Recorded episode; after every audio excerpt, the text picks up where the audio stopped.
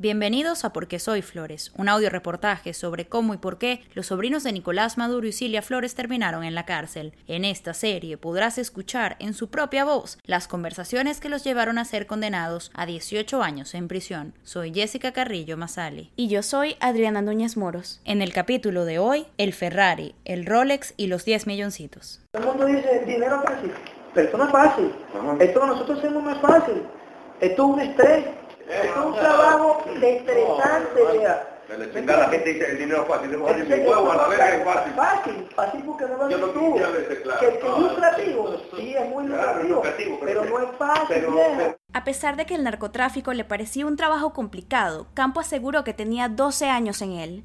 Nosotros tenemos trabajando en esto y muchas otras cosas, por lo menos, y yo tengo 30 años, tú tienes 30 años, nosotros tenemos trabajando en todo desde que tengo 18 años.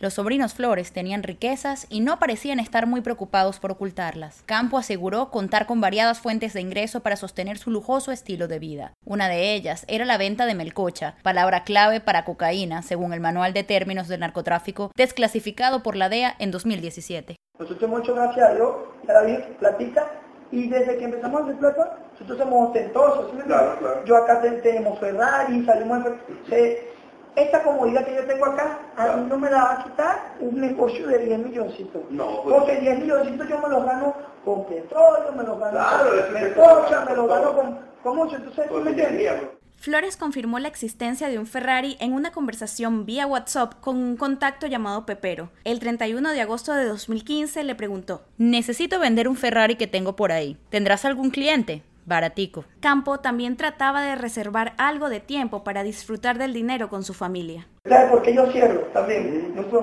Porque esto es un negocio muy complicado. Y entonces ya eso es época de familia. Y entonces yo te mundo. Ay, ya, ya ¿qué- ¿cuánto me queda para Estados Unidos? Ahora sí me voy. Ay, Yo qué voy hago. ahora para Jamaica, Yeah. yo voy a visitar para allá para Nueva York, a Exactamente. para Rusia, Para Belén, pero entonces Belén. me voy a gastar angelito con mi familia. Exactamente, porque y ya dejo de además, casarme. que- Pero estos lujos escondían un propósito. Usted piensa en una cosa, ¿por qué usted cree que Pero era traer, nosotros andamos en carro bueno? Este, pues, por lo menos este, este coño le encanta correr, tiene cualquier cantidad de carros, a mí me están otro tipo de carros. O sea, Ya. y siempre andamos bien, ¿por qué? Claro. Porque desde que venimos haciendo plata hace muchos años, nos hemos cuidado y hemos dicho, bueno, vamos a invertir en esto, vamos a invertir en esto, vamos a invertir en esto, vamos a invertir en esto. Claro. Y entonces igualito todo esto es plata lavada. En 2015, 78% de los venezolanos se sentían inseguros al caminar en las calles del país de noche, de acuerdo con un estudio de la encuestadora Gallup. Y la delincuencia no era una preocupación ajena a los sobrinos Flores. El 6 de octubre de 2015, Frankie Flores explicó a sus socios en el narcotráfico. El de la delincuencia en, Caracas, Venezuela, está alta, súper alta. ¿Cómo?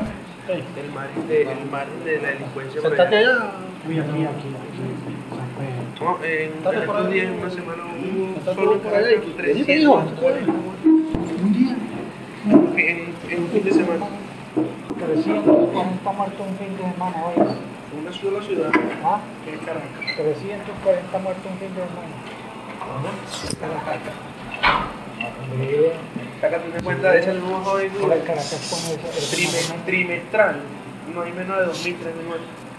Incluso sus abogados defensores utilizaron la situación de la violencia en Venezuela como un argumento para justificar el uso de guardaespaldas en Caracas. También para desarrollar la teoría de que al ser arrestados en Haití, Campo y Flores pensaron que estaban siendo secuestrados. Frankie y Efraín viven en uno de los ambientes más violentos y difíciles del hemisferio occidental. Venezuela tiene hoy uno de los índices más altos de pobreza y asesinato en todo el mundo. Efraín y Frankie a menudo tenían que ser acompañados por guardaespaldas con armas para evitar ser secuestrados a cambio de un rescate, dijeron.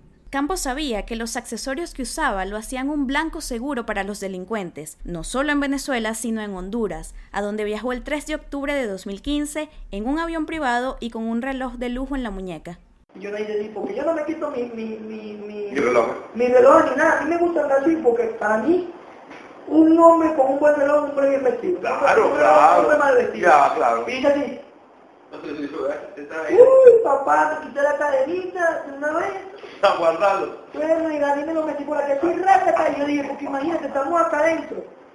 Estábamos, en el- allá- estábamos en el SBO allá. Pues yo dije, allá en mi país, si tú no tienes dominado ese tema, para adentro se te meten y adentro te roban y adentro te matan. A pesar de este temor, Campo utilizó en la primera reunión en Caracas un reloj Rolex Judgemaster 2 valorado en unos 40 mil dólares. Tu reloj.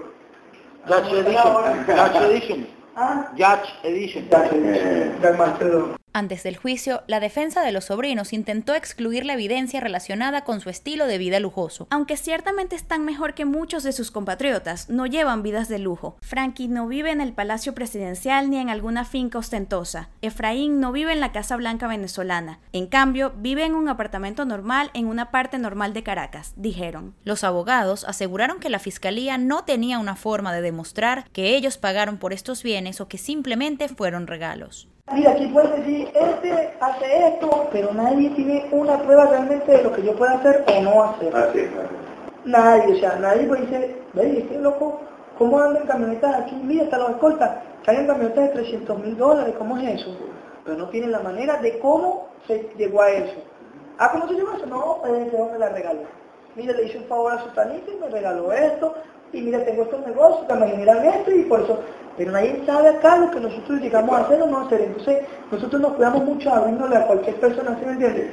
Y en el próximo capítulo, los otros negocios de los Flores. Escucha cómo los sobrinos se valían de su familia para ampliar su fortuna. Para leer la transcripción de este audio, ver los videos de un viaje en un avión privado y ver los chats mencionados en este audio, visita porquesoyflores.com o suscríbete a nuestro canal de Telegram arroba porque soy Flores.